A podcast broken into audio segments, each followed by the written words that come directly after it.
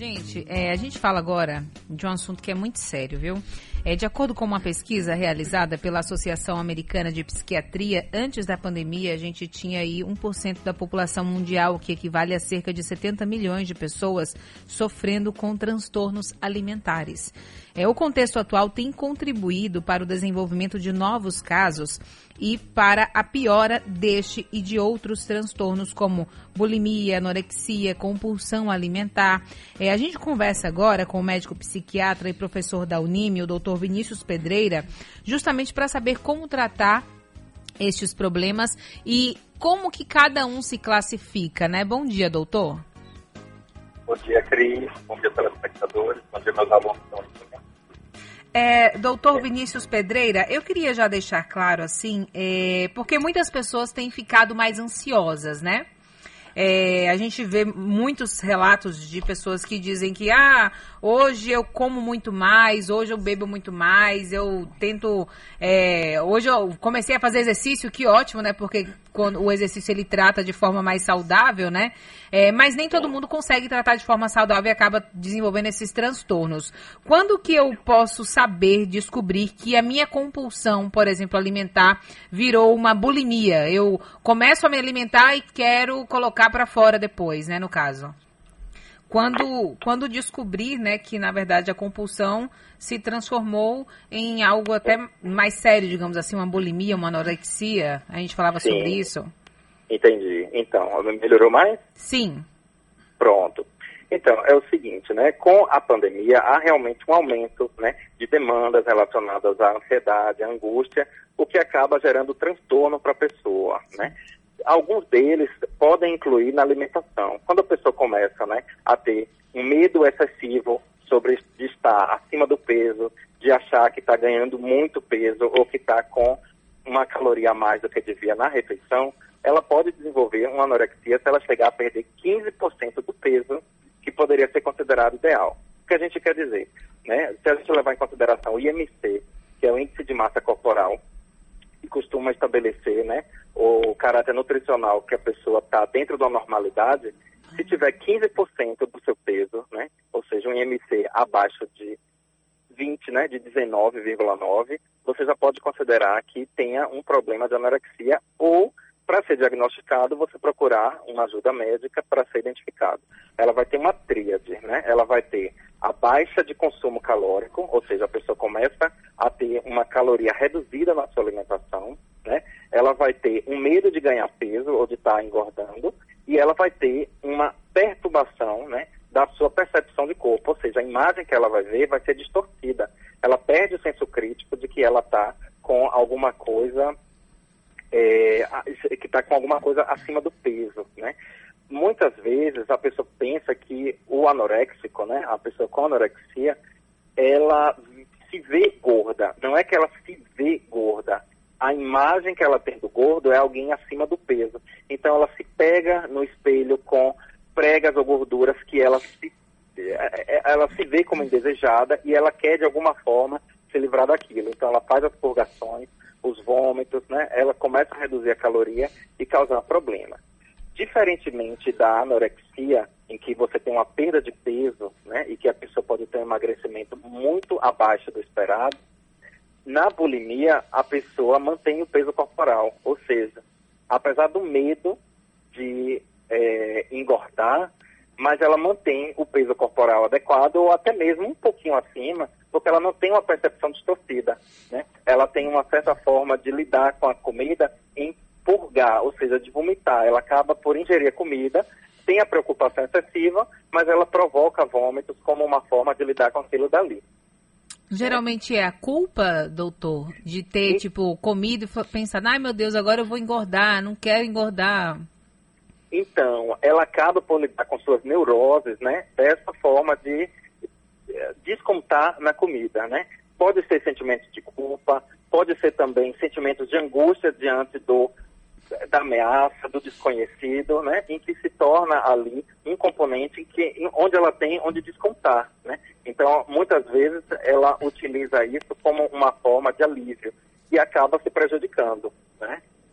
Doutor, forte abraço, bom dia. Noel Tavares, tudo bem?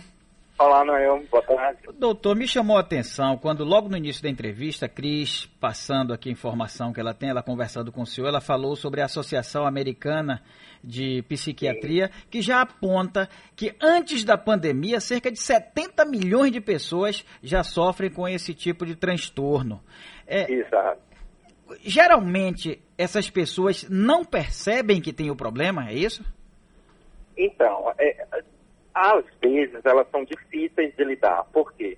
Porque muitas vezes elas escondem o problema, né? Elas não, não primeiro elas não identificam como um, um, problema, principalmente a anorexia, porque ela se trata ali como uma percepção distorcida a ponto de não ter nem insight. O que seria um insight? A percepção de que realmente está precisando de ajuda, né? Então essas pessoas elas têm um, um, um maior rol, né, de público em que é em torno da puberdade e até os 40 anos de idade.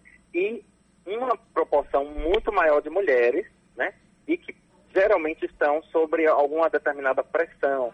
Então a gente vai ter aí modelos, a gente vai ter atletas, vai ter esse tipo de eh, fator de risco, digamos assim, mas levando em consideração que qualquer pessoa pode ter, né? Não é o fato de 10 mulheres para um homem ter mais o transtorno que a gente não vai considerar que o homem também possa ter, né? Depende muito de como ele está passando por questões culturais no momento, né? De, de pressão ou de muita consideração de estresse, né? Então ele vai, a, a pessoa pode desenvolver um tipo de transtorno alimentar porque é a forma de descontar não somente a culpa, como suas neuroses, suas angústias, né?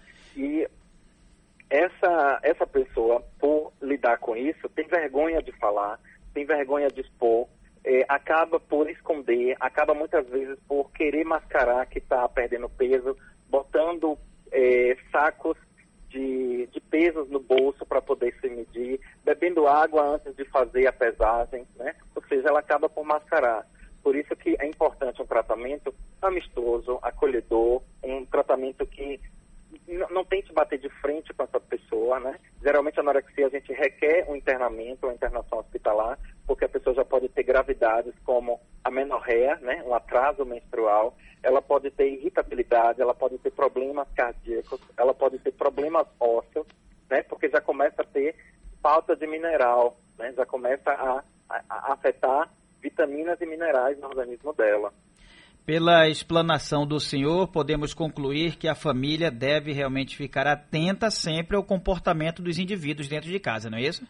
Exato, principalmente aquela jovem que saiu para estudar fora, aquela jovem que está batalhando por alguma coisa ou que está levando muito em consideração é, algo que almeja muito e que está sendo muito oneroso ou que está sendo estressante.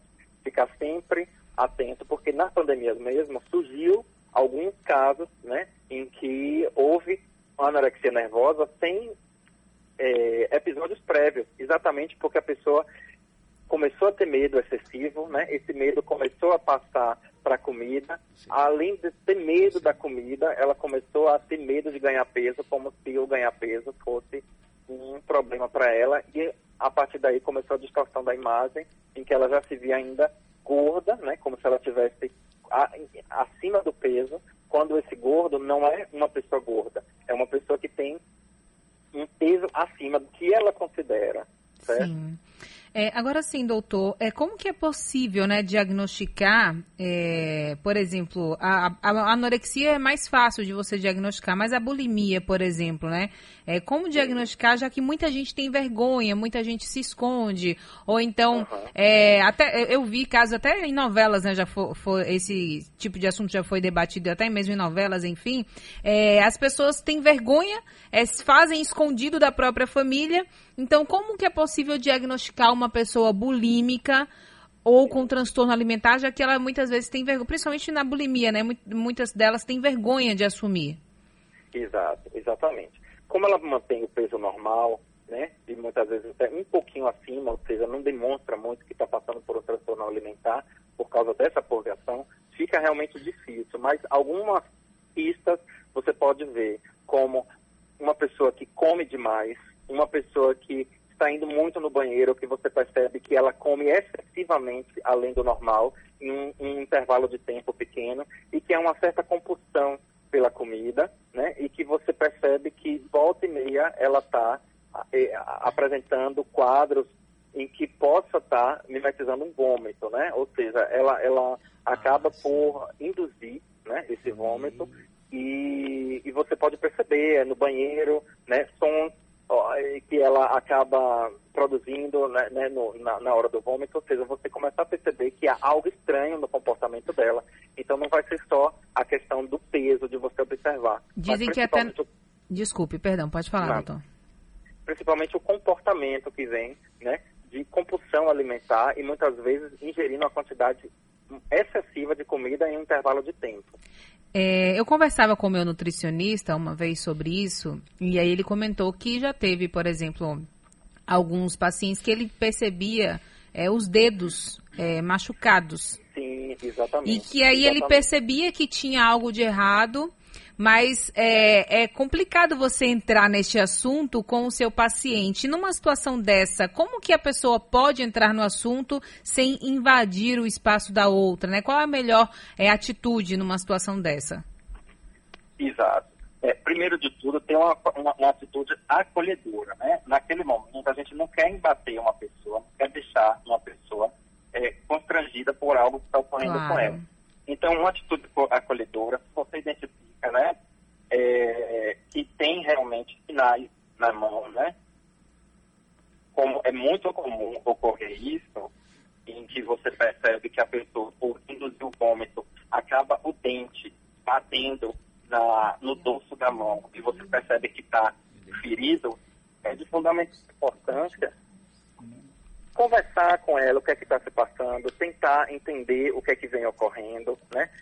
demonstrar que ela não está sozinha, demonstrar que ela pode pedir ajuda, que ela pode confiar nas pessoas. Ou seja, você tem um vínculo, você criar uma atitude em que ela se sinta confortável para uhum. poder falar com você.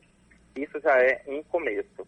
A, a segunda a segunda intenção é você procurar ajuda médica, ou seja, levar um profissional especializado como psiquiatra, né, um clínico ou um psiquiatra, né, em que ele possa diagnosticar os transtornos alimentares e identificar o que, é que realmente está ocorrendo com a pessoa. E nesses casos, o tratamento é feito com medicamento, é? Veja bem, a psicoterapia ainda é a melhor indicação, mas a gente tem que ter a tríade, né, de psicofarmacologia, a medicação, psicoterapia, né, que é um acompanhamento psicológico, e a psicoeducação, que é a gestão dos sentimentos, o autoconhecimento, que ela vai desenvolver ao longo da, do tratamento. A depender, a depender das compulsões, nós podemos utilizar medicamentos, né, em que ela vai diminuir esse tipo de compulsão alimentar e melhorar né, sua percepção é, com a comida através da psicoterapia, certo? Algumas a depender da gravidade, a gente vai avaliar a gravidade e ver se necessita internamento. Se não houver necessidade de internação, a gente pode tratar ambulatorialmente. Algumas medicações são indicadas, mas não são todos os casos, né? Tá certo, doutor Vinícius Pedreira. Eu quero agradecer aqui a sua participação. Ele que é médico psiquiatra e também professor da Unime. Muito obrigada, viu, é, por todos esses esclarecimentos e por compartilhar conhecimento conosco. Obrigado, Cris. Obrigado, Manuel. Estarei sempre disposto. E um forte abraço aí para meus alunos da Unime que estão me prestigiando, tá bom? Ah, valeu. Obrigado, doutor. Bom dia.